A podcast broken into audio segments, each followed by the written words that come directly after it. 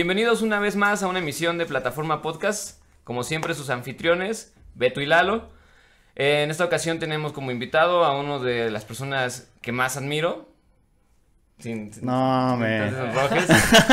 Sí, una de las personas que, de las que he aprendido en muy poco tiempo mucho, de, de todos los ámbitos, por eso precisamente lo tenemos hoy aquí. Él es Manuel Herrera, él es ingeniero, ingeniero eléctrico, actualmente se desarrolla como ingeniero de firmware. Es correcto. Y bueno, él, ah, dentro de todo, también es padre, también es, este, practica el budismo. Sí, sí. ¿Qué, qué más? ¿Qué onda? ¿Qué onda? ¿Qué onda, Manuel? No, pues. Este, todo lo que has aprendido es mérito tuyo, ¿eh? Porque este árbol no da sombra, man.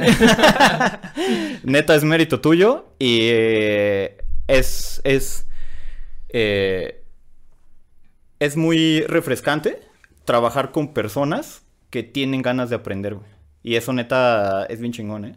O sea, hay días que no quiero ir al trabajo, güey, pero como hay personas que Ajá. quieren aprender, o sea, eso hace que vayas a, a- a trabajar, güey. Eso, eso está poca madre. Ajá, está chingón. Entonces, pues se trata de eso, güey. De Ah. que entre todos aprendamos cosas nuevas. Y creo que, bueno, quiero hablar de, de todo el grupo en el que estamos. Creo que sí, habemos muchos que tenemos muchas ganas de aprender Sí, a huevo. de, de todos ustedes. Sí, sí, sí, sí. Entre todos, ¿no, güey? Sí. Bueno, Manuel, este... Cuéntanos, ¿cómo inicia, cómo inicia Manuel Ingeniero? Eh, ¿Cómo inicia Manuel ingeniero? A ver, ¿cómo inicia Manuel? Manuel nunca quiso ser ingeniero. Eh, no sé si les ha pasado, pero en los años que tengo de, de dedicarme a esto, que no voy a decir cuántos porque es vergonzoso, eh, Al final hago la pregunta. ni modo. Nadie Eh, se salva aquí. sí, ¿no? he visto que los ingenieros de los que más he podido aprender nunca quisieron ser ingenieros tampoco. Y yo tampoco nunca quise ser ingeniero, pero yo quería estudiar filosofía y letras. eh, y mis papás nunca me dejaron, nunca me dejaron, nunca me dejaron. Y por alguna razón los escuché y dije, bueno, ay, pues voy a escoger algo ahí, alguna ingeniería. Ajá. Y escogí electrónica porque porque siempre me gustó la física. Entonces, no quería estudiar física tampoco, porque quería hacer cosas. Entonces, estudié ingeniería en electrónica, por, por eso, porque no me dejaron estudiar filosofía. Entonces, eh, estuvo chingón que al, al estudiar electrónica, me di cuenta que era estudiar filosofía. Bueno, para mí así fue. Entonces, eh, pues cada vez me, me fui enamorando más de los cursos, de las materias, de todo eso. Y pues tuve mucha suerte de haber estudiado filosofía, pero se llama ingeniería en electrónica. Se los recomiendo. Pero ¿en qué sentido lo dices? De que, o sea, ¿por qué terminaste viendo que la ingeniería era como una forma de estudiar filosofía? Porque. Porque. ¿Por qué, güey? Ya no me acuerdo. Em, porque yo entendía Ajá. lo, de lo poquito que había leído y de lo poquito que he leído de, de filosofía, como, Sí. pues no sé, Sócrates y esas personas, lo que todos hemos leído. eh, yo veía que se trataba de personas que se dedicaban a encontrar respuestas, de buscar cosas como la verdad y de buscar realmente respuestas. Que yo veía que la motivación de esas personas era cambiarle la vida a las personas. Para eso necesitaban las respuestas. Ujú. Entonces, me gustó que la electrónica se trata de, de que si no encuentras la respuesta correcta, no vas a poder hacer lo que tienes que hacer. Y lo que tienes que hacer es cambiarle la vida a las personas al final del día. Entonces, por eso me gusta hacer cosas que sé que las va a usar muchas personas. O sea, cuando hacemos las cosas, pensamos cómo las, cómo las van a usar. Eh, y me gusta pensar que lo que hacemos, de alguna manera, no sé, así sea alguna tontería, eh, pero que al final del día es cómo lo va a usar alguien. Entonces, para que pueda funcionar el aparato, el aparato pues no va a funcionar porque tú estés de buenas o porque él esté de malas. O sea, tienes que encontrar las respuestas. Y supongo que es lo mismo en la filosofía. O así lo quiero ver. Sí, sí. Exacto. No, está excelente. Entonces así empezó el manual electrónico. Y después me hice ese coco wash para jamás estudiar filosofía. y jamás recriminárselo a mis padres. Y este, entonces, pues, Estudié eso, es- eh, me gradué en el me gradué en el 2008, pero pero por alguna razón tuve, a lo mejor no les importa, pero no me quisieron dar el título de electrónico hasta el 2011 porque tuve muchos problemas con el rector de la Salle de aquellos momentos. Sí, ya me contaba un poco. Y este, entonces pues bueno, este me titulé en el 2011 justamente, pero realmente terminé las materias en el 2008. Y ya. ¿Por qué esta animalversión que tenías con el. con el. ¿qué? ¿Rector? El rector Govela de la Salle Bajío. Eh, el- la gota que derramó el vaso fue cuando inauguraron el edificio de laboratorios, los nuevos y flamantes laboratorios, que también los iban a poder usar empresas externas, porque ya ven que Guanajuato está creciendo mucho en la Sí. parte de ingeniería, ¿no? Entonces estos laboratorios, pues la promesa era que también estaban financiados, tengo entendido, no sé, de alguna forma por el Estado o algo así, y porque le- también les iban a dar servicio a las empresas, ¿no? Entonces estaban muy chingones eh, en los laboratorios, la madre. Y en el día de la inauguración me invitaron a presentar a mí un proyecto, entonces pues era, era nada, ¿no? O sea, era el chamaquito que estaba presentando ahí un proyectito, ¿no? Y este, y pues ya sabes, ¿no? Estaba el, estaba el gober panista de aquel entonces, estaba, no sé, pues el rector, había dos, tres personas, ¿no? Champaña y decanes y la madre. Ajá. Estaba chido, güey. Y en mi borrachera se me hizo buena idea, dije, a estas personas, ¿qué les va a interesar de ver de mi proyecto? No sé si ya te había platicado eso, güey. Sí. Dije, ¿a estas personas de qué les va a interesar eh, hablar de un FPGA? Este, Luego se los explicamos. ajá, son súper interesantes. Son los Transformers de la vida real. Y, entonces dije, no, ni madres. Voy a decir todo lo que no me gusta de cómo se está moviendo el dinero en la Salle. Entonces, pues no estaba yo diciendo pío cuando me agarró un guardia y me sacó. Me sacó y ya, desde entonces no pude entrar al, al campus. Este, y creo que esa fue la gota que derramó el, eh, el vaso con, con mi relación con el rector. Pues sí suena Eh, ¿te- ¿Tuvo motivos? Sí. Eh, no sabemos. exagerado. Sí, ya, ya se habías, fue. estabas terminando, supongo que ya en esas fechas, ¿no?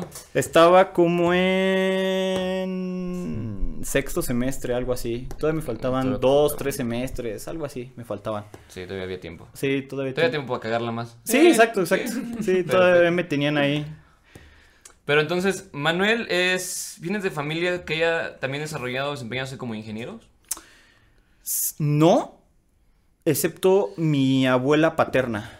Mi abuela paterna fue ingeniera de software eh, para Pemex. En la refinería don- que no existe, que creo que es donde ahorita está Tecnopark en Azcapotzalco. Oh, ya. Ah, precisamente. Ajá, creo que es exactamente la misma ubicación o por ahí, güey. Lo- lo- la refinería que había ahí. Entonces ella programaba en tarjetas perforadas. Ok. Este, y así se ganó la vida, güey, mi abuela. Entonces, con ella platicaba de ensamblador y de instrucciones y la madre. Claro, Sí, wow. estaba chingón. Sí, sí, sí. Y aparte de ella, eh, hay otro ingeniero que lo respeto muchísimo. De hecho, estoy tratando de escribir su biografía. La quise terminar este año, pero decidioso no acabé. Cosas de la vida. Ajá. eh, mi abuelo, mi abuelo materno. Mi abuelo materno, el, eh, el señor Leonardo Hernández, eh, es un ingeniero que de verdad respeto muchísimo. Es doctor honoris causa por no sé qué universidad. Y es un investigador gen- genetista, güey. Él se dedica a, por lo que entiendo, este, él hace como nuevas variaciones de vegetales o algo así, para que sean más resistentes a inundaciones, sequías y todas esas cosas. Aún vive. Sí, sí, sí, sí. Él fue el representante de México para la FAO, que la FAO es la sección de alimentos de la ONU, eh, por, por parte de México por mucho tiempo. Y este fue director del CONA... No, no director. Eh, el que dirigía el staff del CONACIT, el staff científico. Y Ok. fue una persona... Es, es- ha sido una persona muy importante. Este, viajó a Filipinas muchos años, estuvo en Vietnam recuperando campos este, para que puedan volver a ser este, fértiles y ha tenido una historia de vida bastante admirable. Entonces, Esos dos ingenieros, pues para mí son referencias, güey, difícil, imposibles de alcanzar para un borrachito como yo, pero esos son los ingenieros que hay en la familia, güey. Ahorita qué bueno que lo mencionas y trayendo un poco de colación un tema que estábamos tratando ayer en la, en la fiesta. Era, ¿crees que la existencia y la figura de estas personas te haya hecho no despreciar y querer más a la ingeniería? Porque pudiste haber entrado a ingeniería y no haberlo amado porque tú querías hacer filosofía, ¿sabes? Mm, yo creo que en parte habré escogido ingeniería, supongo, por la figura que fueron estas personas para mí. Ajá. Y sí, sin duda, güey. Ah, Este, claro que, que me enseñaron a respetar muchísimo. Y nunca platicaban de eso, ¿sabes? O sea, son personas que mi abuelita yo la recuerdo haciendo pasteles, ¿no? No programando. Sí, claro. O a mi abuelo no lo recuerdo. O sea, son personas que en sus vidas cotidianas, este, pero de alguna forma, no sé cómo, tra- me transmitieron como el, ese gusto, güey. Sin duda que sí. Ahora, este, nada más paréntesis porque probablemente el- al escuchar no le haya cuadrado en muchos lugares. Tú no eres del DF. Yo no soy del DF, no, no, no, no. Yo nací en Acapulco, en Acapulco, eh, pero mis papás, eh, por el trabajo de mi papá, vivía, vivíamos en muchos lugares. O sea, literal, había años escolares que los hacía en, No tre- lo entre en tres escuelas de diferentes ciudades. Entonces, cuando, en esa vida gitana, cuando llegamos a León, Guanajuato, eh, yo ya estaba en la prepa y eh, decidí quedarme ya en León. Entonces decido quedarme en León. eh, y entonces hice la, la prepa y la universidad en León, Guanajuato. Y después ya, pues yo ya me iba a donde quería, ¿no? Entonces, pues ahorita estoy en el DF porque me vine a trabajar con Rob. Sí, sí fue, Justamente. fue la Sí. carta que lo- como lo contrataron. Ah, sí. Roberto va a trabajar contigo. Oh, ya, ya, ya. Exactamente. No lo conozco, pero no puedo perder esta oportunidad. Exacto, exacto. No, la verdad es que fue- yo entré después de que tú entraste. En- ¿Sí? Por lo menos a firmware, sí. Ah, sí, porque tú, o sea, tú ya estabas en la compañía. Mm, Estaba, era becario. Ok, ok, ok. Ajá, Cierto, cierto, sí, cierto, sí. cierto. Sí, cierto. Pero bueno, yo llegué en enero al DF ah, por la chamba, justamente. Bueno, pues ese, era- ese era un tema que quería tratar. Este. mm, Ay, se me fue la idea. Traía una pregunta y por el chiste ya se me fue. Supongo que, bueno, eh, como para continuar, que nos siguiera platicando de qué pasó después de la universidad. Ah, claro, sí. Ah, ¿qué pasó después de la universidad? Pues bueno, por fin me titulo. Este. Me titulo. Y.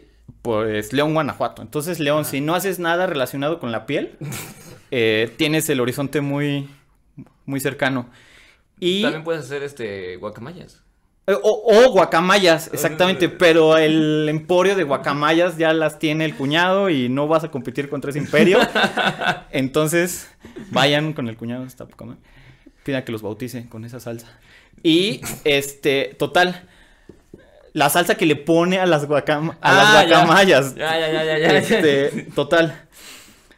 De León, entonces, pues me pongo a buscar trabajo y.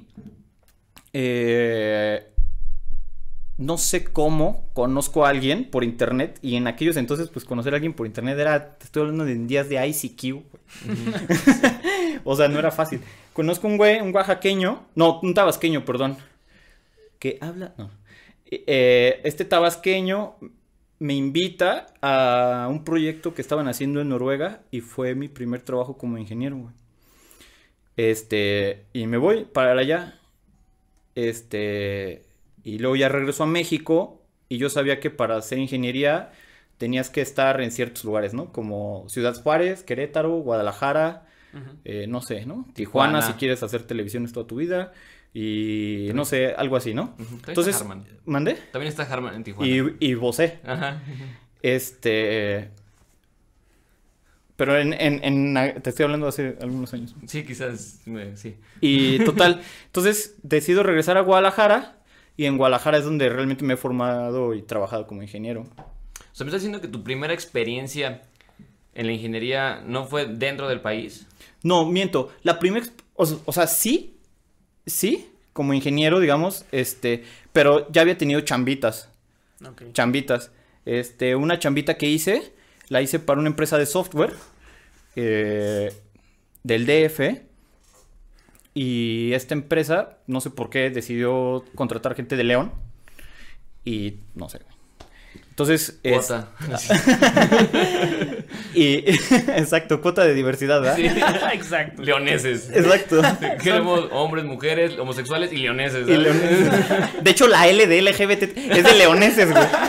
Y- Entonces, para cumplir su cuota, güey, se, este, se fueron a, a contratar a güeyes de León, nos contrataron a varios e hicimos, un hicimos dos proyectos, un- pero fue de programación, o sea, de software, Java y esas cosas de alto nivel, que no es lo mío, y este... Pero ahí tuve oportunidad de aprender ese, ese- esas andanzas. Hicimos dos proyectos chingones. Uno fue para el ISTE, el programa con el que manejan el fondo para los pensionados. Eh, lo hicimos y el segundo proyecto que hice fue eh, un programa para la unidad de inteligencia naval de la Secretaría de Marina. Eh, Ok. Esos fueron mis dos primeros proyectos de software.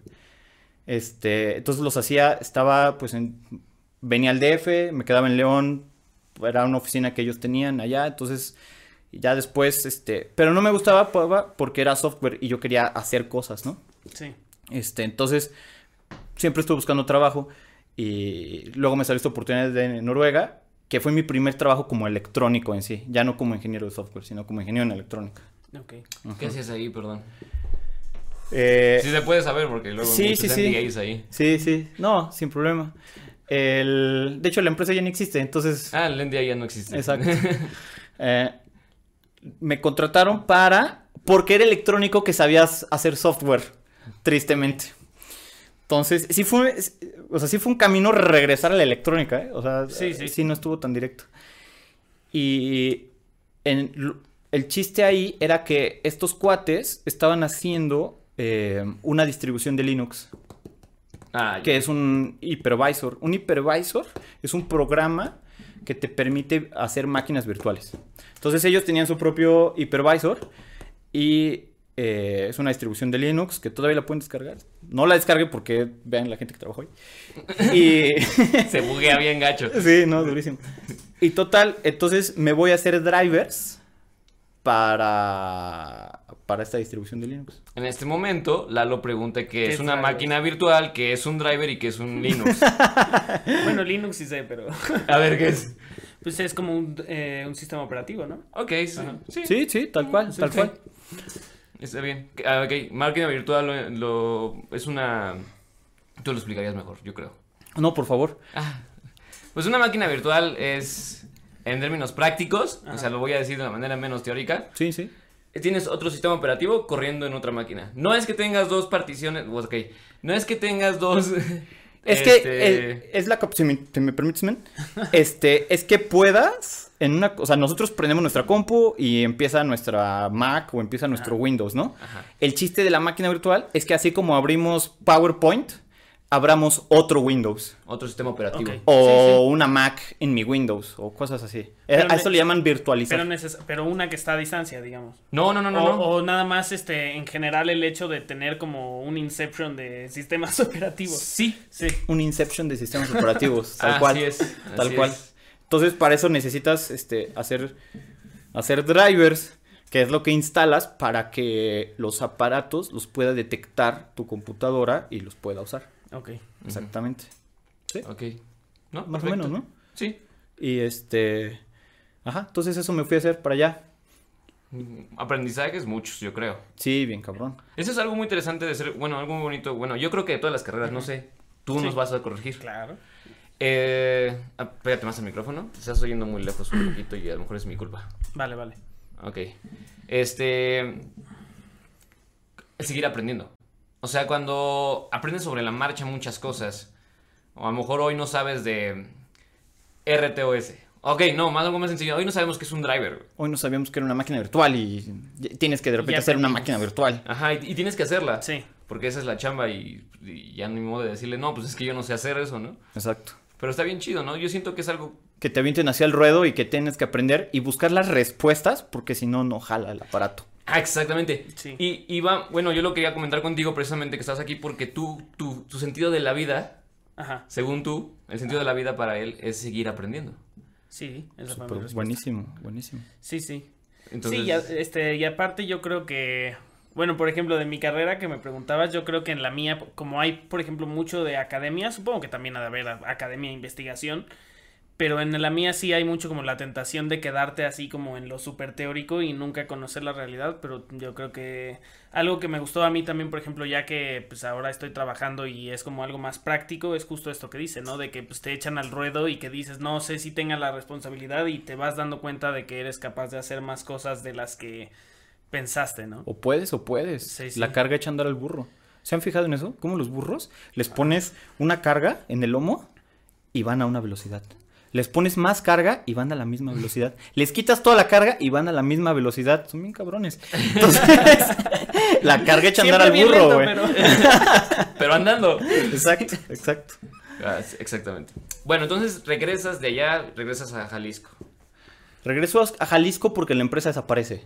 El punto aquí es que esta empresa hizo también, es, o supo vender también ese, es- ese, ese virtualizador, ese hypervisor, que lo hay dos empresas que tienen el, lo- el com- es el duopolio de virtualización en el mundo.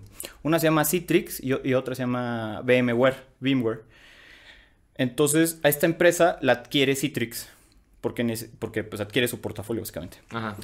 Y sucede que eh, nos, nos, nos despiden a todos, este, porque nos reemplazan con personas muchísimo más baratas, irónicamente, europeos. sí, raro, ¿no? Pero era cuando, Ya les tocaba una. era cuando en España había un problema de empleo durísimo. Ah, eso fue como en el 2012. Algo así, exactamente. Ajá. Por ahí, este, eh, entonces, a mí me reemplazó Carmen y, pues sí, literal. Entonces, este, pues Citrix, Citrix ad- adquiere la empresa, este, nos despide, nos reemplaza con españoles, este, Qué loco. sí, imagínate. Y, pues ya, entonces yo dije, no, pues ya chingón, o sea, yo ya estoy en Guadalajara y, y pues aquí es donde yo quería estar. Entonces ya ahí me puse a buscar chamba. Eh, pero tra- tratando de dejar de hacer software y regresar a la electrónica, ¿no? Que la electrónica entendámosla como, o sea, hacer las cosas, ¿no? Hacer los aparatejos. Entonces, pues, encuentro un trabajo en una empresa que me acabo de enterar hace unos días que dejó de existir, este, pero yo le tengo mucho cariño. Veo Es- una constante ahí. Hola, Honeywell. Eh, que, que se llamaba Pounds. Y en esta empresa aprendí muchísimo. Tuve oportunidad de, de trabajar con personas súper apasionadas en lo suyo, súper talentosas y súper preparadas. Este, entonces, y era una empresa chiquita de, de personas eh, adineradas, muy irresponsables, que les daban grandes responsabilidades a personas, este, pues poco confiables, como Sí. uno, ¿no? Es- este, entonces, pues fue mucho aprendizaje, fue mucho aprendizaje y muchas desveladas. Fue como una segunda universidad, literal, o sea, a ese ritmo de, de aprendizaje. Y ahí estuve, fue mi primer trabajo en Guadalajara, en Pounds. Ok, Ujú, ok. De ahí. De ahí, pues, este, de Pounds. En Pounds hice una amistad con un señor que se llama Juan. Juan eh, es un michoacano que es, ha sido mi gran mentor. Hay libros de C escritos por él. Eh, sea, es un lenguaje de programación. es el lenguaje de programación. Perdón. Perdón por la corrección. No, pero adelante. Este. Entonces, pues es- fu- fue un gran mentor para mí. Y básicamente me dediqué a seguirlo. Entonces él se cambiaba de trabajo y yo iba con él. Él se cambiaba de trabajo, yo iba con él. Y después él se cambió de trabajo a, un em- a Intel. Y lo seguí. Después Juan pone su propia empresa en Guadalajara y lo, y lo seguí a hacer proyectos y nos dedicamos a hacer proyectos juntos. Y la verdad es que han sido proyectos padrísimos. Este, y estábamos en PAMS, luego Intel y luego otra vez regresar a esta dinámica de la startup, donde tienes que hacer todo tú otra vez y proyectos muchísimo más ambiciosos. Y este, entonces pues ahí el aprendizaje durísimo, ¿no? Y después em, quiero quiero acercarme también un poco más a mi familia y como que me llegó como esa parte y me puse a buscar trabajo en el DF y no me acuerdo cómo fue, pero me hablaron de Honeywell y entré a Honeywell. Básicamente así fue. Este, entonces, pues llego a Honeywell ya queriendo o con esta inercia de cómo trabajaba en un grupo muy pequeño, donde tienes que hacer muchas cosas. Y otra vez llego a esta empresa que es un monstruo otra vez. Este, pero he tenido buenas sorpresas. em, eh, como que me encontré que están tan desorganizados que parecen nuevos. Entonces, eso también es muy mo- motivante, porque hay muchas cosas por hacer. Eso sí es cierto. Entonces, es una forma de verlo. Sí, sí, sí. Y en- eso, eso me ha gustado mucho. Este, que otra vez, es- eh, que no he dejado, de, he- he sido afortunado porque no he dejado de estar nunca en la dinámica de, denle esta responsabilidad a este, a este borrachito y no sé, o sea, siempre me han dado esa confianza desde que salí de la carrera. Entonces, siempre he estado forzado a estar aprendiendo. Ok, perfecto. Creo que es el momento correcto para hacer la primera pausa. Ok. Y pues ya sabemos quién es Manuel. Ahorita regresamos con nuestro tema. Va. Hola, escuchas, regresamos para retomar el tema, bueno, empezarlo y continuar y desarrollar el tema que nos atañe en esta ocasión con nuestro invitado, que es, me atrevo a decir, uno de los expertos en la materia, que es firmware. Sí, o sea, ahorita la mitad de los escuchas fue como, ¿qué diablos es eso? Exacto. ¿Y por qué me interesa? ¿Qué es ese arte oscuro? Ajá, esa magia, ¿verdad? Exacto. Esa religión. Es, es sin duda. Es sin duda una religión, ¿sabes? ¿Ah, sí? Yo digo. Pues si el espagueti tiene la suya. Exa- el monstruo volador de espagueti. Bueno, Eh, per- No, es perdón, espaguetistas. Se llaman pastafaristas. Pas- Pastafaristas, Sí, sí, ok, ok. Pastafaris, sí, es cierto. ¿Sabes qué? Deberíamos de hacer un capítulo de El pastafarismo. del pastafarismo. Pero Hay que conseguir uno. Esos brothers en vez de usar kipa usan este un colador. ¿Neta? No, sí, también te- se visten de piratas. Por, ¿Sí has visto eso? De que tienen su día nacional de vestirse como pirata. No, su Dios. día oficial de vestirse como pirata, porque según esto, a- al quien... ah, o sea, ya ni me acuerdo, pero era algo así como de que cuando el, pa- cuando el monstruo de espagueti volador transmitió la verdad a través de su apéndice pastoso, no sé qué, que es que fue un pirata. Entonces los piratas, o sea, ya en vez de sacerdotes son piratas. No volveré a ver un- a, a un pirata igual. El que va- ahí llegas al metro y el que vende las películas. Exacto. ok. Que empecemos explicándole a la audiencia. ¿Qué carajos es el firmware? ¿Cómo describirías tú el ¿Cómo lo firmware? Después te doy yo la mi definición. ¿Cómo lo describiríamos? Compartimos esto. Va, va, va, me late. Hay que hacer juntos una definición. Nunca le he googleado, ¿eh? ¿Qué es firmware? Pero yo lo definiría como... Es software al final del día. O sea, porque digamos que eh, para todos nosotros es, es- está- estamos familiarizados, ¿no? En nuestra cotidianidad hay aparatejos, ¿no? Por todos lados, ¿no? Una bocina, una compu, un, un instrumento, hay aparatos, ¿no? Entonces los aparatos los podríamos, eh, o sea, si, si empezamos a descomponer el aparato, pues yo digo que habría dos categorías, ¿no? Así, yendo desde arriba hasta, o sea, ¿no? Desde alto nivel, habría dos categorías, ¿no? El hardware, lo que tocas del aparato, ¿no? Y el software, que es lo que no tocas del aparato, ¿no? Pero casi que funcione. Pues dentro de esa categoría de software, yo diría, ok, el firmware es el software que necesita el hardware para que funcione. Entonces el firmware eh, son esas líneas de código que hay que programar para unir el software con el hardware. Entonces tienes que entender de hardware y tienes que entender de software porque tú vas a, a escribir eh, eh, o vas a programar esa, ese pegamento que une estas dos cosas, estos dos elementos de cualquier aparato. Ok, pero por ejemplo, a nivel firmware, del, del trabajo que realizas, o sea, igual es programación como sería software, o si tienes, este, digamos, o sea, ¿en cuál es la forma en la que si haces software, perdón, eh, firmware, tienes que estar más conectado como con lo físico? Ya. Ah, ya. Ajá.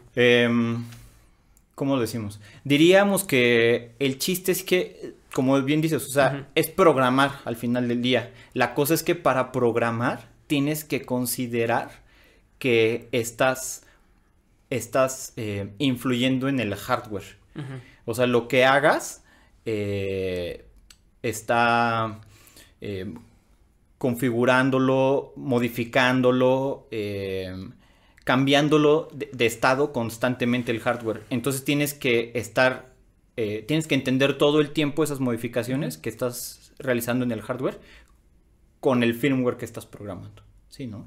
Sí, o sea, aquí la diferencia es que tú cuando estás... Los lenguajes tienen el, la- el objetivo de que sean más entendibles para la persona, no precisamente para la computadora. Ajá. O sea, que mientras más alto nivel el lenguaje, más en teoría tú, el, la ¿El persona, programador? el programador tiene más... Es, es un lenguaje más humano. Ok. Ajá. Cuando estás hablando de firmware, y bueno, y entonces haces tus programa- haces tu programación y no tienes en consideraciones pues, el, el hardware, lo Sí, que ok. está- so- sobre lo que lo estás haciendo. Sí.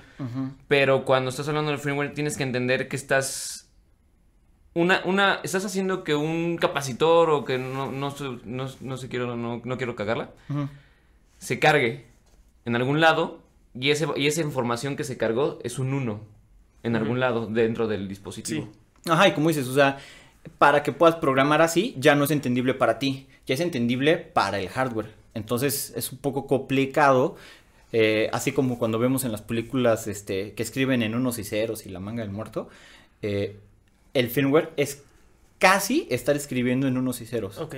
Literal. O sea, por ejemplo, si, a ver si lo entiendo bien. O sea, si tú haces software, Mm. quiere decir que ya hay un hardware y ya hay un firmware y tú lo único que tienes que pensar es en términos de cuál va a ser el lenguaje que vas a usar para que cumpla cierta función, digamos, un programa o lo que sea que estés programando, ¿no? Y en cambio, si haces firmware, o sea, si tienes, estás, digamos, sentando las bases de lo que a- tal vez una persona que haga software va, este, como cómo se va a adaptar a tu hardware. Perfecto. Lo, lo entendí bastante bien. Perfectísimo. Perfectísimo. Tenemos una vacante, ¿eh? y hay personas que entramos sabiendo menos, así que ya vas de gane. Bueno, bueno, a ver, ¿qué seguimos aprendiendo? No, no, no, está bien, está bien, está bien.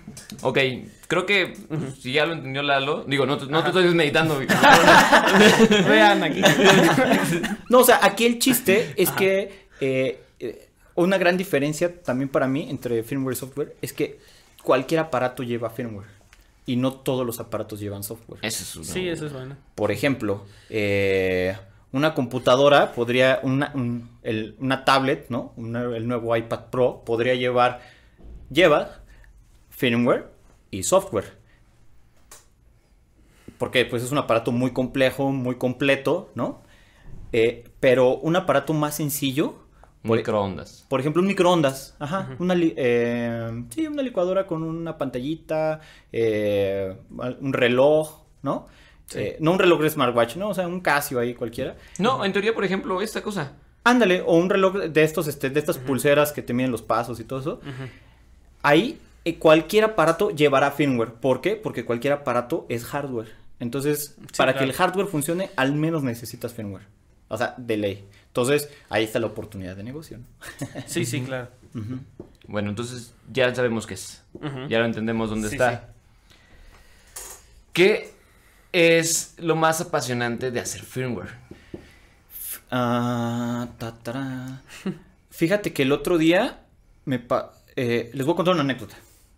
El otro día, no me acuerdo si te la platiqué, pero eh, mi hermana eh, tuvo que ir a urgencias, ¿no? Y ya ven que pues te conectan una sonda o, el tubito, este, ¿cómo se llama? Es claro. es una sonda, ¿no? Que Sí, te la conectan al, a- a- te la conectan al, al- pues te inyectan, ¿no? Y te conectan ahí la medicina. El suero. El suero y sí. todas estas cosas. Entonces, eh, pues este suero era administrado por una bomba de infusión. Eh, esta bomba de infusión la hicimos el, el firmware en pounds. Ya. Entonces, cuando vi que mi hermana en urgencias estaba conectada a una bomba de infusión donde el firmware había sido escrito por personas, por el equipo con el que yo trabajé, dije, madres. O sea, Realmente tiene No un he- impacto en la vida de las personas, ¿no? eh, ajá, o sea, Sí. es un trabajo serio. Es un trabajo serio porque tú esperas que las cosas funcionen. O sea, tú esperas que si prendes tu carro, prenda. Y eso lo hace el firmware. Tú esperas que si vas a infundir medicamento, infunda. Tú esperas que si prendes tu teléfono, prenda. O sea, tienes ese nivel de confianza en las cosas. Y para lograr ese nivel de, de confianza, o sea, para que puedas proveer ese nivel de confianza, tiene que haber hardware muy bien hecho por personas que hayan encontrado las respuestas correctas y firmware y, y al menos igual de bien hecho. Entonces creo que eso es muy apasionante, que estás consciente de que esto lo va a usar alguien y que esa persona eh, no se va a poner a pensar en, en el aparato en sí y tú quieres que confíe en el aparato. Claro. Ajá, eso para mí es como lo más eh, lo más motivante. Entonces a mí me da igual hacer una licuadora que una nave espacial, porque ambos, el que los va a usar, espera que funcionen. Y en términos de firmware es muy parecido a una nave espacial que, Una licuadora. que una licuadora. Eso es muy bonito. Entonces, este, como, inge- como ingeniero, pues te da lo mismo. Y, y lo que te motiva es, es eso, o sea, que des esa confianza, ¿no? ¿Y tú qué contestarías a tu propia pregunta? Guau, ¿Qué, qué es lo que más te apasiona, Ro, de hacer firmware?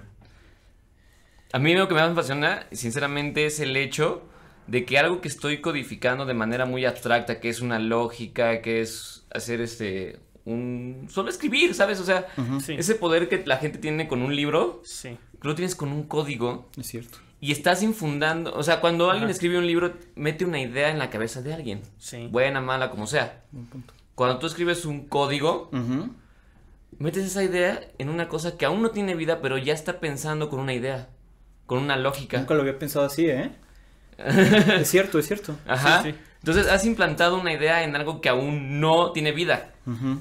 Y está trabajando con eso y es súper abstracto. Y cuando yo lo conocí en la universidad para... Bueno, no, lo conocí desde la preparatoria, pero bien hasta la universidad. Mm. Este... Sí fue como... Diablos, esto es súper impactante, está en todos lados. O sea, yo siento que estamos en la era dorada del firmware. A pesar del gran desconocimiento que hay. Sí, sí, sí. Porque cada vez quieres más aparatos, cada vez hay más aparatos Sí, por todos lados. Yo tengo una duda. O bueno, o sea, igual y me dicen, no, no tiene nada que ver, ¿no? O, o Échale, no, échale. Sí.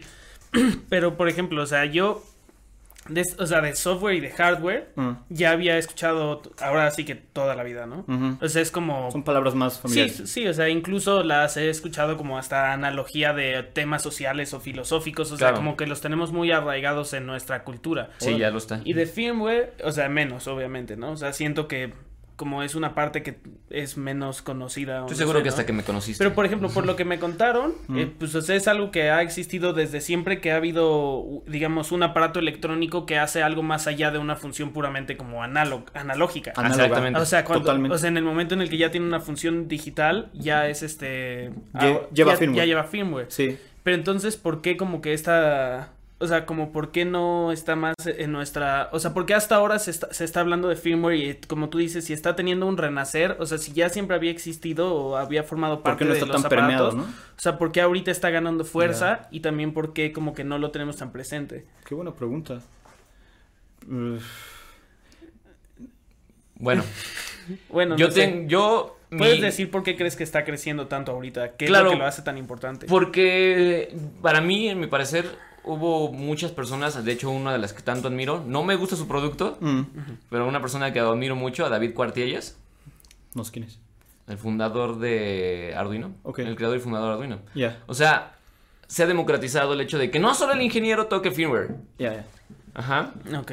también gente que tiene ganas de hacer cosas. ¿Por qué? Porque precisamente tenemos este boom en el que ya estamos viendo, empezamos a ver aparatos que tienen 5G, que el 5G fue diseñado para los dispositivos con IoT. ¿Qué es el IoT? Pues un montón de cosas que están exclusivamente corriendo con firmware, la mayor parte de ellas, que están interconectadas y que van a hacer que todo se mida y que todo se autorregule y eventualmente todo se... no dependa del humano, ¿no? Eso es el- la, la filosofía del IoT. Entonces, alguien ha pensado que, pues, ¿para qué se lo dejamos todos los ingenieros? Hay que hacer lo que todo el mundo lo haga. Entonces, ha habido como que un renacer por ese lado de que la gente que tiene ese ámbito, como antes había gente que leía sus revistas de carpintería, ahora hay gente que se mete a blogs de Arduino. Es, es, es cierto, es cierto. Y gente que se mete a blogs Sí, de claro. Raspberry Pi. Y a lo Ya, mejor ya es el nuevo hobby. es un, ah, son hobbyistas Ajá. Sí. haciendo cosas que, sí, bueno, Sí, o a, sea- ci- a cierto nivel con sus Ajá, diferencias, claro. solo hacemos los ingenieros. O sea, ya habrá un chavo ahí de 15 años que sepa hacer firmware nada más por estar en su casa en, Sin metido en internet. Totalmente, güey, son unos Sin duda. grandes Sí. hackers. Y de hecho, yo también creo que la falta de, de- de que se permee más como tema, ¿no? El firmware, es que no puedes estudiar firmware. Puedes estudiar para hacer hardware, una- alguna ingeniería, ¿no? En electrónica, Sí, claro. etcétera. Puedes estudiar para hacer software, ¿no? No puedes estudiar para firmware. Nadie te prepara para hacer firmware. Y ese es un gran hueco que tiene en los programas universitarios don- de, de donde sea. Tú te preparas, eh, o sea, tu formación académica en firmware es, eh, es muy autodidacta Ajá. en ese aspecto, como lo hace el hobbyista. La diferencia con el ingeniero es que el ingeniero tiene el fundamento teórico de por qué hace lo que hace. Pero no deja de ser este hobbyista, yo creo, que está siendo esta persona autodidacta aprendiendo firmware porque nadie se la enseña así como firmware. O sea, no, no puedes ir a estudiar firmware. Sí, pero en ese sentido, o sea, la pregunta que te haría sería, o sea, dices que no puedes ir porque no está la oferta, no porque no se podría. O sea, ¿crees que sí se podría hacer una carrera universitaria o algo así que fuera firmware? Buena pregunta. Sin duda. Sin duda. totalmente. ¿Y Total. creen que, val- creen que eso sería positivo? Uno de mis sueños, neta, en esta vida es que, por lo menos yo, mi institución es el Politécnico, Ajá. Que tenga llegue- esa carrera. O sea, quiero de alguna manera participar de algún lado, en algún momento, para Sí, pues que sí, exista esa carrera. Hace muchísima falta personas que cada vez lo entiendan mejor, pero también es como triste o desalentador ver que eh, muchas, eh, muchas empresas eh, o, o las empresas grandes están, sí, están llevando la- el hobby de la programación a todos, ¿no? A la abuelita, al niño, ¿no? Eh, pero eh, lo están haciendo sin fundamentos, pero no están llevando la teoría, no están llevando la academia, solo están llevando el hobby. Sí, claro. Que pues está padre, ¿no? Porque pues los atrae, ¿no? Los Sí. atrapa. Eh, pero es difícil que, que con estas dinámicas Ajá. realmente adquieras la teoría. Claro. Ese es el problema. Yo creo que la intención es, este, bueno, cuando David Cuartellas inventa esto es para que la gente que no tiene formación en ingeniería, por ejemplo, él le daba clases en una escuela de artes, Mm, los artistas pudieran hacerlo. ya. Ajá, pero si esto lo permeamos en las sociedades, en, en edades muy tempranas, creo que eventualmente van a ser el niño de 15 años Ujú. que ya estaba haciendo, jugando con un Arduino, que le estaban enseñando a prender luces. Tengo, tenía un profesor, de hecho el que me inculcó Mm. todo lo del firmware, que a sus hijos los ponía a jugar con Arduinos y Raspberries. Padrísimo. El padrísimo. tenía toda la idea. Yo hubiera preferido llevar programación en la primaria en lugar de, eh, no sé, Geografía. geografía. Sí, güey, a mí. Totalmente, totalmente. Geografía y este, y eso de la cultura general que, no sé, como el argumento que escucho, no, es que es cultura general, te lo tienes que aprender. Pues yo prefiero que mejor me proveas de estructuras mentales, güey. Entonces, De lógica. exacto, de lógica. Sí. Entonces, yo veo como su, en mi opinión, sería valiosísimo que a los niños les pudieras enseñar programación con juegos o como Sí. sea, este, y proveerles de esta estructura. Sí, sí. Podría ser a partir justamente como dices de lógica. O sea, mezclar un poco como la lógica así desde la parte de este sí como de silogismos y de comprobación de hipótesis o de Tablas de verdad. todo Ajá. eso. Ujú. Exacto. Y, exacto. y combinar un poco, ¿no? Sería bueno tener eso. Aprovechar esa etapa del niño que son como esponjitas. Sí, porque por ejemplo, algo que yo creo que es muy cierto que dice, o sea, que siempre te dicen cuando dices, "No, ¿por qué necesito matemáticas?" Ahí sí, por ejemplo, no no concuerdo, o sea, sí necesitas matemáticas, Claro. ¿no? Porque es algo que va más allá de que, "Ay, ¿cuándo voy a usar cálculo integral?" O sea, no, pero si ya tienes esa capacidad de nivel de abstracción, o sea, también la puedes usar para ideas, también la puedes usar para muchas cosas, ¿no? Totalmente de acuerdo. Entonces, este, o sea, siento que, que sí estaría bastante bien que Creo que para allá va Sí. la cuestión de que ahorita a lo mejor como dices no está muy permeado el tema, pero yo supongo y quiero pensar que eh, no sé, en una generación o en dos ya los niños van a estar programando en tercero de primaria. También yo creo, Puede ser. y dado cuenta que es como un tema de desconocimiento dentro de la misma industria. Y eso es, esto se, se- como cascada llega a todos los demás estratos, porque he visto gente ahí adentro, sí, güey, que no sabe la diferencia entre firmware y software. Híjole, qué triste. Sí, entonces creen que es lo mismo. Cuando levantan una, una vacante, buscan a alguien de software. Es correcto. Cuando las, las escuelas, los planteles, bueno, en el caso del Politécnico es así. Ellos crean las carreras con respecto a las vacantes. A la demanda laboral. Laboral. Exactamente. El Politécnico tiene eso, que hace eso. Entonces, si no ve vacantes, si no ve que están buscando gente de firmware, pues no va a haber una carrera de eso. Eso Ahora, es cierto también. Afortunadamente, creo que, bueno, no sé, tú tienes más experiencia en la industria. Creo que ha habido un crecimiento en las necesidades del- del- de precisamente de ingenieros de firmware Sí. en México. Sí, sí, sí, sí, sí. Cada vez necesitamos más. Este. Tenemos empresas ya muy grandes. Sí, sí, sí, sí. Y necesitamos personas que sepan firmware. Eh, es- o sea, neta, si ahorita quisieran aprender algo, este, pues pónganse a pensar, o sea, cada vez va a haber más aparatos, cada vez se requiere más firmware. Este, y sí, cada vez veo más personas de firmware eh, en las empresas a donde he ido. O sea, cada vez veo más. Em, Sí, sí, total, total. O sea, no sé, ahorita trabajar con un grupo de 10 personas de firmware no es raro. Y antes, hace 10 años, trabajar con 10 personas de firmware, Era así. 5 era impensable. 5 era impensable. Este, pues sí, por ese lado, pues sí, cada vez hay Ves, más este, personas. ves un buen panorama. Yo creo que sí. Yo Sí, creo que la sí. verdad es que sí también. Bueno, yo, yo soy, siempre soy optimista en este tipo de cosas, en las sociales, ¿no? Pero en lo que se En respecta... algo hay que serlo. Sí, eh, pues es que esto sí me apasiona mucho y sí veo cuando, cuando alguien se clava, uff, cuando se clava. O sea, bueno, por lo menos el firmware tiene eso de que hay como, ¿qué te gustan? ¿Cinco empresas que dominan toda la creación de microcontroladores en el mundo? Y me Mm, fui grande. Sí, Son tres, ¿no? Tres, cuatro. sí, sí. Entonces ellos están haciendo y generando y generando y tecnología y tecnología y tecnología y tecnología y tecnología. Y entonces las necesidades del ser humano a lo mejor ya ni siquiera van a la par. Creo que ya el ser humano ya no necesita tanta capacidad de procesamiento en cosas tan pequeñas. O no sé. Quiero, quiero estar equivocado. Mm. Pero el ingeniero de firmware sí quiere saber todo. Sí quiere saber que la última tecnología cómo se usa, quieres... Eso te apasiona mucho. te Porque no mucho. puedes no saber todo para poder hacer firmware. Ese es, ese es el gran problema. O sea, tienes que saber todo lo que está ocurriendo con ese hardware, todo, para que, para que tu firmware funcione. Y eso es eh, eso es súper eh, retador y demandante. Este, necesitas, o sea, ya no cabe el hecho de decir, ah, bueno, es que esa es teoría, pero en la práctica no sé qué. No, o sea, necesitas la teoría suficiente para que la realidad co- co- corresponda. Entonces, ya no hay teoría ni práctica. Ya es o lo sabes o no lo sabes. Y eso no sé si esa oportunidad te la den otras disciplinas Sí. donde digas, ah, esta es teoría, pero bueno, en la práctica es así asado. Y, ¿no? Y hay personas que se forman en la teoría y personas que se forman en la práctica. Aquí, no, no tienes esa opción, porque o funciona o no funciona, o lo sabes o no lo sabes. Y, lo, y saberlo, como dices Rob, yo creo que es a lo que te refieres, sabes, tienes que saber todo lo que está pasando. Si no, ese foquito no va a Sí. tal cual. Es un, imagínate que estás manejando algo que es microscópico y a simple vista nunca vas a ver qué está pasando. Hasta que lo conectas y está funcionando como tú dijiste que lo hiciera. De manera determinada. Determinísticamente. Totalmente. Ajá.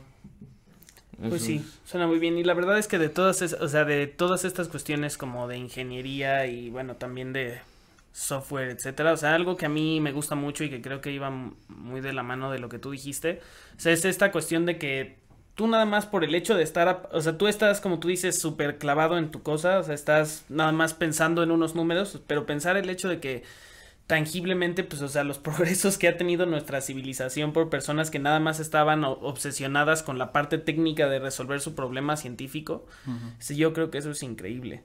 Sí. O sea, sí ver cómo, este, o sea, es parte de un proceso así que lleva, pues, algunos siglos en los que, pues, sí hemos mejorado la calidad de, de muchas cosas, ¿no?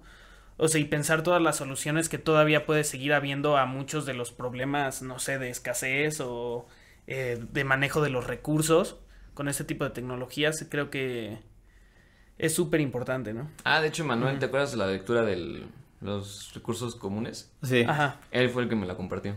Oh, ya.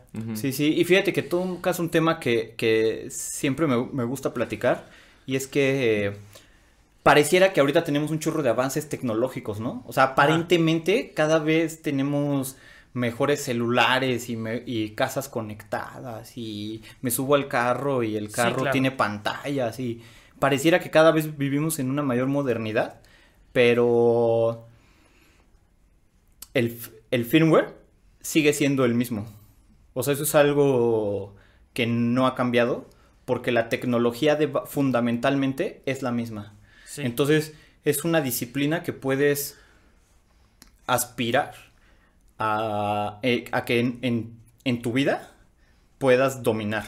Ajá. Entonces, eh, no, es no es como inalcanzable de... Necesitaría tres vidas para comprenderlo. Sí, y al- algo que me parece muy interesante de eso que dices es que creo que ahí justo es como la parte en la que entra la creatividad.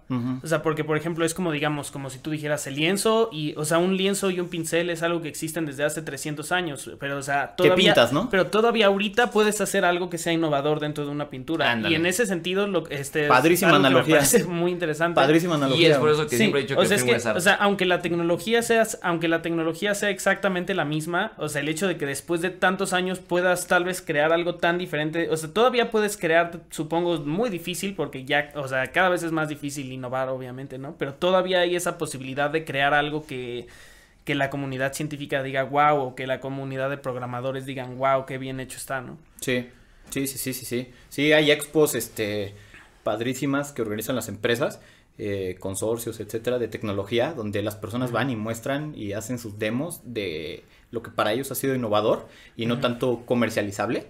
Sí, Y sí, este, es que sí hay como no, esas son, esas expos son, o sea, te maravillan de lo que realmente las personas están eh, Pensando. en lo que se la están quebrando hoy en día, ¿no? O sea, la pregunta es, a ver, yo estoy aquí frente a mi compu haciendo tal cosa, que este foco prenda, pero ¿en qué se le están quebrando ahorita todos?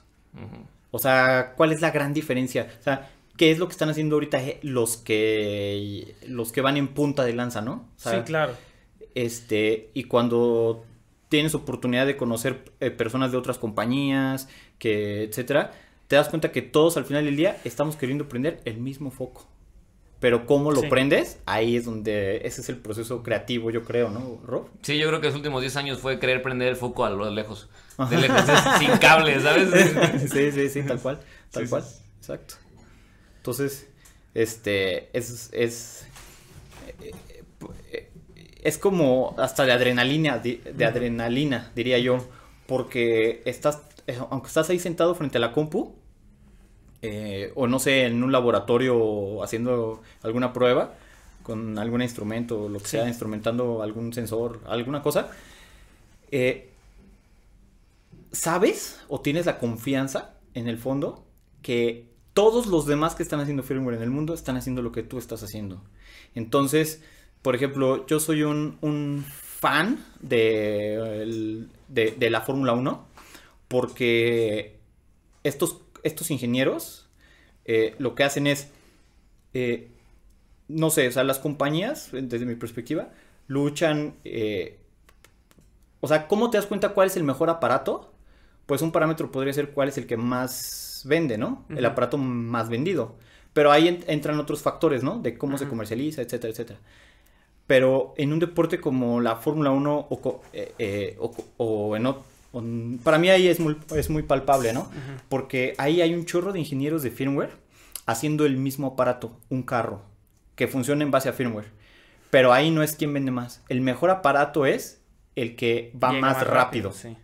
Entonces es pones a competir grupos de ingenieros para ver quién hace el carrito más rápido. Sí. Y es creatividad con creatividad y creatividad y creatividad. Y siempre lo vas a poder hacer mejor, lo va- vas a poder encontrar como ese factor innovador, como dices Lalo. Sí. y es, es, a ver, vamos a poner nuestros carritos, a ver cuál va más rápido. Sí, porque, por ejemplo, de eso que dices de la, eh, la- lo que más vende, pues ahí entran muchas cosas también, ¿no? o sea, entra como qué tan bueno, o sea, ahora sí que de eso también ganan las áreas de publicidad, ¿no? A Ujú. saber cuál Sí, es la que más vende. Mil otros factores. Y este, bueno, qué tan buenas conexiones de negocios tenga la empresa, muchas cosas. Pero como tú dices, pues en- ahí en la Fórmula 1 algo padre es que, o sea, es la ingeniería en su máxima expresión. O sea, el que mejor ingeniero sea para lograr algo muy medible, muy tangible, pues, es el... Y tan palpable Ajá. como es el carro más rápido. O sea, algo así de, de, de banal a lo mejor, ¿no? O sea, vamos a hacer el, este, que vaya un carro, ok, el carro que vaya más rápido. Entonces, eso al ingeniero de, de firmware le, le motiva, o sea, porque tú Sí. quieres, porque en tu búsqueda de conocer el sistema para que puedas, eh, para que pueda hacer lo que tú quieras que haga con tu programación, en tu, en tu búsqueda de conocer ese 100% de la teoría para que corresponda con la realidad, con lo que sucede en la realidad, en esa búsqueda, eh, lo que estás también haciendo es, pues, compitiendo, ¿no? En el sentido de, hay otra persona que está en la búsqueda del mismo sistema, del entendimiento del mismo sistema, vamos a conocerlo, a ver quién lo conoce mejor. Sí. A ver quién usa menor memoria. A ver quién usa menor batería. A ver quién usa... eh, Menos ciclos. me- a, ver quién lo hace. No sé si, si tú puedes lograr eh, una operación matemática en lugar de que se haga con 20. eh, con 20 operaciones matemáticas. En lugar de que se haga con 3. Va a haber otro chavo que lo pueda lograr con dos operaciones. Y al final tienes el mismo 4, pero es relevante para las personas Sí. que el carrito vaya lo más rápido posible. Sí, para el tiempo, sí. O que es relevante para las personas que eh, mi celular me dure la batería un mes o un día. Eso depende del firmware. Totalmente. Y es esa búsqueda este, eh, en la que yo creo que todos competimos, todos los que hacemos firmware, todos los días, de a ver quién lo hace mejor. ¿No, Rob? Sí. De, de- de alguna manera es. Sí hay como que te jactas el hecho de. de ah, sí. O sea, o sea, ya, ya no buscas el que te dé el 4, la operación matemática. Ya buscas el. Ah, sí, pero ¿cuánta memoria usaste? Ujú. Ah, usaste tanta memoria. Yo, yo usé un byte menos que tú. ¡Ah! Y el otro. Le ganaste. Y así son Sí, los sí, retos dentro de las, Sí. las competencias del firmware. O sea, Le ganaste, claro. Uh, Este, ¿con cuántas operaciones matemáticas lograste eh, tal, op- tal el 4? No, pues yo usé 20. Ah, pues yo usé 16. Ah, pues yo usé 10. No, pues yo usé 40. Soy un imbécil. Este, así es. O sea, Sí, claro. es, es- es ese factor de adrenalina de que estás compitiendo con, con creatividad versus creatividad versus creatividad versus creatividad. Y contigo mismo. Porque ahora ya sabes, hoy ya sabes algo que ayer no sabías. Bueno, quiero hacer una pausa, la, Sí. la segunda pausa. Ya lleva rato que la cámara se apagó, así que Regresamos para dar nuestras conclusiones. Conclusiones, tengo a lo mejor una pregunta ahí Ajá. y con esa concluimos Despedes. y nos despedimos. Pues, como dirían en Plaza Sésamo, regresamos para decir adiós. Eh, Sí, es cierto, qué memoria.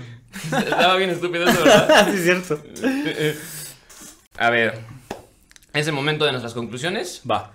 Hemos hablado hoy de qué es el firmware, cómo se hace el firmware, bueno, no, más bien cómo se desarrolla todo esto del firmware. Sí. Y me gustaría la conclusión de la gente que no sabe del firmware. Sí. ¿Qué concluyes? ¿Qué has aprendido de todo esto? Eh, pues bueno, aprendí. Bueno, ya desde el- alguna vez que me habías hablado, pues, de esta cuestión de las plataformas o las nuevas oportunidades que existan para que muchas personas se programen desde temprana edad o estén más involucrados con esto, pues eso a mí se me hace muy positivo. La verdad siento que eh, bueno, como por ejemplo yo pues que estudié ciencias sociales, luego hay como mucho desprecio hacia los ingenieros o a la gente de partes más técnicas. ¿Cómo? Ah, Pero, pero la verdad yo no, o sea, yo no comparto eso. A mí sí me parece que, este, o sea, sí me parece que es igual de importante o tal vez en muchísimos casos más para el progreso social. O sea, esta parte del progreso tecnológico creo que es algo que, eh, o sea, a veces no nos damos cuenta de las muchas formas en las cuales mejora nuestra vida, ¿no? Entonces yo, eh, pues me gustaría mucho que esta plática motivara a muchas personas para entrar en esta cuestión del firmware y que tengamos cada vez eh, más mexicanos que, pues como ustedes, eh, empiecen a tener un nivel para pues ahora sí que competir con una persona de cualquier nacionalidad y para hacer proyectos más ambiciosos, o sea, ojalá con suerte, digo, no sé qué tanto se pueda o qué tanto esté medio monopolizado este asunto, no lo sé, pero empiecen a haber más este iniciativas mexicanas en ese sentido y que empiecen a tener eh, pues ahora sí que que auge. Entonces sí me, a mí me parecería muy positivo que algo que pudiera salir de esta conversación es que tal vez una persona que eh, no haya pensado que algo que le interese específicamente es esta cuestión del firmware o eh, de la ingeniería en general. O sea, que lo vea como, ah, no, pues sí, o sea, ya que lo escucho de alguien que realmente lo hace, pues ahora sí que le den las ganas, ¿no? Y espero que eso sea lo que, lo que salga de aquí. Ojalá. Excelente. Sí, ojalá. La neta. Antes de pasar a la del invitado, diré la mía. Este, bueno, pues que concluir del firmware, ¿no? Vivo de eso. sí, bueno, todavía. ¿Quisieras vivir de eso toda tu vida? Es una muy buena pregunta, claro que sí. Va. Yo solo me veo haciendo dos cosas en esta vida. Música y firmware. Ok. Ah, o sea, podcast, podcast no. y aquí andamos. ok, luego corrijo, lo manejo mejor. Producción de audiovisual. Va, va. Y firmware. Son las dos cosas que más me interesan en este mundo. A lo mejor un día, un día así, locura, un niño, güey. Hacer un niño. Porque sí me gustaría ser papá. ¿Sí? Sí, sí, sí lo tengo en planes. Pero nada más. De ahí en fuera, este... Y plantar el árbol, ¿no? Eh, es- O escribir el libro. Escribir el Las libro. técnicas. El libro lo tengo para... para Bueno, pues para el niño hay que poner una semilla, ¿no? Dos pájaros de un tiro, entonces. No, con uno. Perdón, perdón. y este... Ah, bueno, entonces, sí, me veo toda mi vida haciendo firmware. Sí quisiera compartir esta, este gusto por el firmware y, me- y esta pasión. Como a mí me la transmitieron, Mm, a mí me la transmitió mucho un profesor, mm, que se lo agradezco muchísimo. mm. Este, igual que todos, todos estábamos aprendiendo, incluso el profesor y demás, pero él fue el primero que dijo, ¿sabes qué? Hay tecnología nueva. ¿Por qué no la estamos utilizando aquí en el Politécnico? Hay que hacerla. Oye, que hay que usar DCPs. Ah, bueno, ya no me voy a meter más mm, en Tecnicismos. tecnicismos porque si no, sí, ya. Y el chiste es que esa, esa pasión con la que él quería impartir eh, su materia a todos los estudiantes a mí me motivó muchísimo. Y dije, ¿por qué? ¿Por qué es tan motivante? Y ya cuando la llevas es como, ah, claro, porque todo es firmware. Ya. En la ingeniería todo es firmware. Estás estudiando, estás haciendo investigaciones, tienes que hacer investigaciones de control o de eso, o mediciones y todo, necesitas firmware. Claro. Todo es firmware. Al Todo, final. todo, todo es firmware. Así que, pues sí, me gustaría eventualmente que este mensaje llegara a la mayor cantidad de, de personas indecisas, de jóvenes indecisos, de niños indecisos, incluso estudiantes indecisos.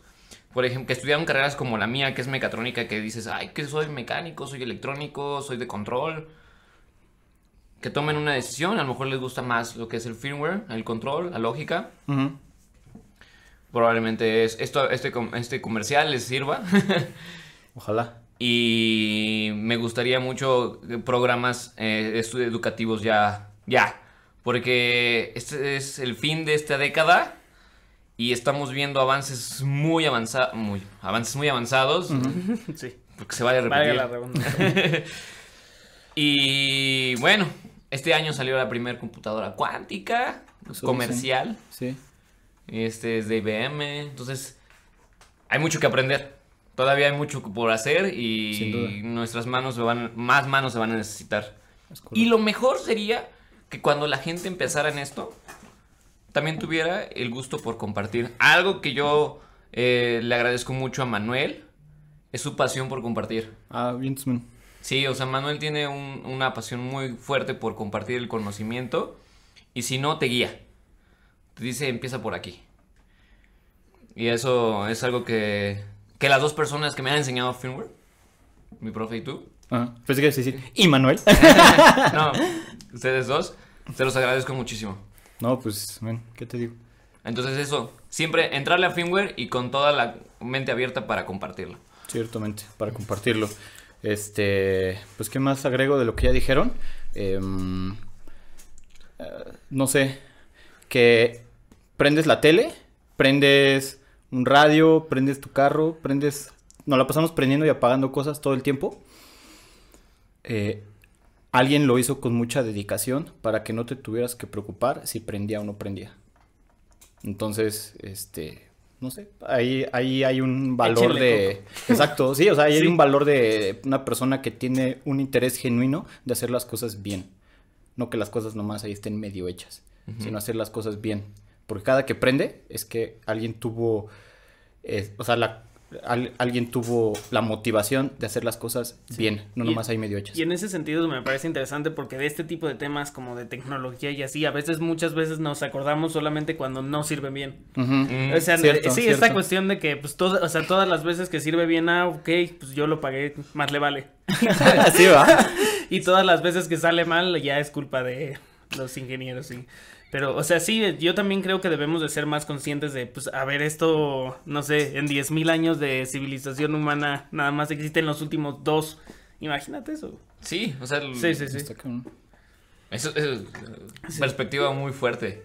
Sí, sí. Y esperemos que siga la humanidad existiendo para cuando ya tengamos mil años de estar haciendo firmware. Sí, sí. Ojalá. Imagínate, imagínate. Vale. Gracias por la invitación. No, No, pues muchas gracias ah, a ti por antes que venir. nada, Ajá. este siempre me gusta a, a los invitados preguntarle este tu edad, ¿cuál es tu edad Ajá. y qué sigue para Manuel? Ok. Perdón.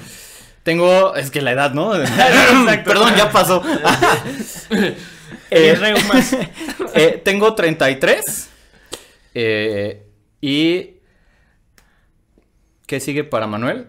Espero seguir teniendo la misma fortuna de eh, siempre estar rifándomela haciendo firmware. Y la misma fortuna me refiero a seguir conociendo personas lo suficientemente responsables para que me encarguen el firmware.